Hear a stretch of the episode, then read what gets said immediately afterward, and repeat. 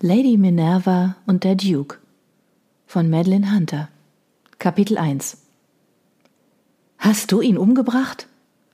Die Stimme drang wie durch dichten Nebel zu ihm hindurch, aber es war nicht seine innere Stimme, die ihm diese Frage bereits so oft gestellt hatte, sondern gehörte jemand anderem, jemand weiblichem. Glaube ich nicht. Hier, hilf mir mal. Er sieht ziemlich tot aus. Ist er nicht versprochen, jetzt halt das hier fest, während ich. Nun hörte er sie deutlicher, lauter, so laut, dass seine Schläfen vor Schmerz pochten. Jedes Wort fühlte sich an wie der Schlag eines Hammers. Ein weiteres Wort, ein weiterer Schlag. Die Stimmen ertönten dicht bei ihm. Ich sollte Jeremy zur Hilfe rufen. Wir brauchen ihn nicht, siehst du? Bang, bang. Die Lage ist auch so schon schlimm genug. Uns trifft ja wohl keine Schuld. Halt die Lampe etwas höher, damit ich fester ziehen kann. Warte, gib mir besser die Lampe. Der hier sieht ganz und gar nicht aus wie ein gewöhnlicher Dieb. Was hast du damit vor? Bang, bang, bang. Ihn aufzuwecken, um herauszufinden, wer er ist und was er hier zu suchen hat. Bang. Mit einem Schwall nasser Kälte verschwand der Nebel und brachte ihn zurück zu vollem Bewusstsein. Er fuhr sich mit der Zunge über die Lippen, um die Flüssigkeit zu kosten. Kein Wasser, sondern Wein.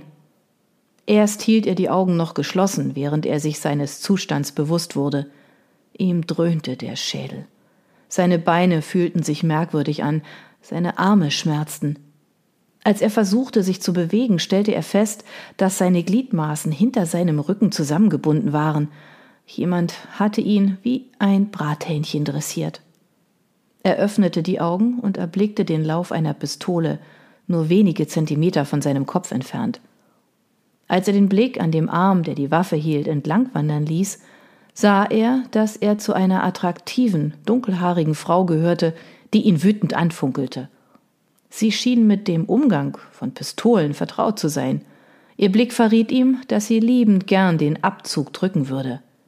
Verdammt! Der Abend lief so gar nicht nach seinen Vorstellungen.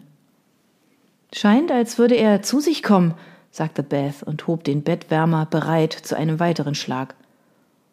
Das ist nicht nötig. Er ist gefesselt und ich habe die Waffe auf ihn gerichtet. Er sieht groß aus. Das Seil könnte nicht ausreichen. Er könnte dich überwältigen. Vorsicht ist besser als Nachsicht. Er wird mich nicht angreifen. Seine Wimpern zuckten. Er war in der Tat wieder bei Bewusstsein. Nach einem kurzen Moment der Stille begann er an seinen Fesseln zu zerren. Minerva wartete, bis er sich seiner Situation gewahr wurde. Seine Kleidung schien von höchster Qualität zu sein. Auf seinem einst blütenreinen Krawattenschal befanden sich nun Blutstropfen. Sein Gesicht wäre durchaus gut aussehend, wenn seine Züge nicht so markant wären. Ein derart kantiger Kiefer war nicht mehr in Mode. Er hatte etwas an sich, das ihre inneren Alarmglocken schrillen ließ. Allem Anschein nach war er ein wohlhabender Gentleman, mm, ein Beamter. Ganz sicher war er nicht in ihr Heim eingebrochen, um ein paar Schilling zu stehlen. Während sie die Pistole auf sein ausdrucksvolles Gesicht gerichtet hielt, überkamen sie gemischte Gefühle. Angst, Verletzlichkeit, ein Strudel der inneren Unruhe, die sie einst Tag ein Tag ausgeplagt hatte und die sie eigentlich hinter sich gelassen zu haben glaubte. Endlich zuckten seine Lider. Saphirblaue Augen fokussierten sich auf den Lauf der Pistole, bevor sein Blick hinauf zu ihrem Gesicht wanderte. Wieder zerrte er an den Fesseln, die ihn gefangen hielten. Minerva Hepplewhite, nehme ich an. Mein Name ist Chase Redner. Verzeihen Sie die unangemessene Vorstellung. Beth schnappte nach Luft. Wie seltsam, dass ein Dieb sich derart um Anstandsregeln schert. Aber er war kein einfacher Dieb, nicht wahr? Sie können mich losbinden, fuhr Redner fort. Unter vorgehaltener Waffe gehe ich kein Risiko ein. Außerdem bin ich ohnehin keine Gefahr. Sie sind ein Eindringling. Daher bleiben Sie gefesselt, bis ich genug Informationen über Sie gesammelt habe, erwiderte Minerva. Das wird zu nichts führen, außer meine Mission unnötig zu verzögern.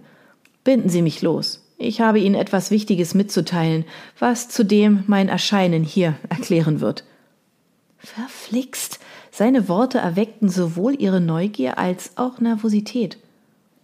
Vielleicht würde er ihr eröffnen, dass die Ermittlungen bezüglich Ergenens Tods wieder aufgenommen worden waren. Oder dass der Wilderer, der in den Unfall verwickelt war, endlich gefunden wurde. Oder dass er gekommen war, um sie zu verhaften. Sie versuchte sich zu sammeln. Es war töricht, aus dem plötzlichen Auftauchen dieses Fremden einen Elefanten zu machen. Nichts wies darauf hin, dass er von ihrem früheren Leben, ihrer wahren Identität wusste. Erklären Sie sich erst einmal, verlangte sie und hielt die Pistole weiterhin auf ihn gerichtet. Ich neige nicht dazu, einem Eindringling ohne weiteres zu vertrauen. Er kniff die Augen zusammen und zerrte erneut heftig an den Fesseln hinter seinem Rücken. Ich habe äußerst gewinnbringende Neuigkeiten für Sie. Inwiefern? Sie haben Geld geerbt. Eine beachtliche Summe.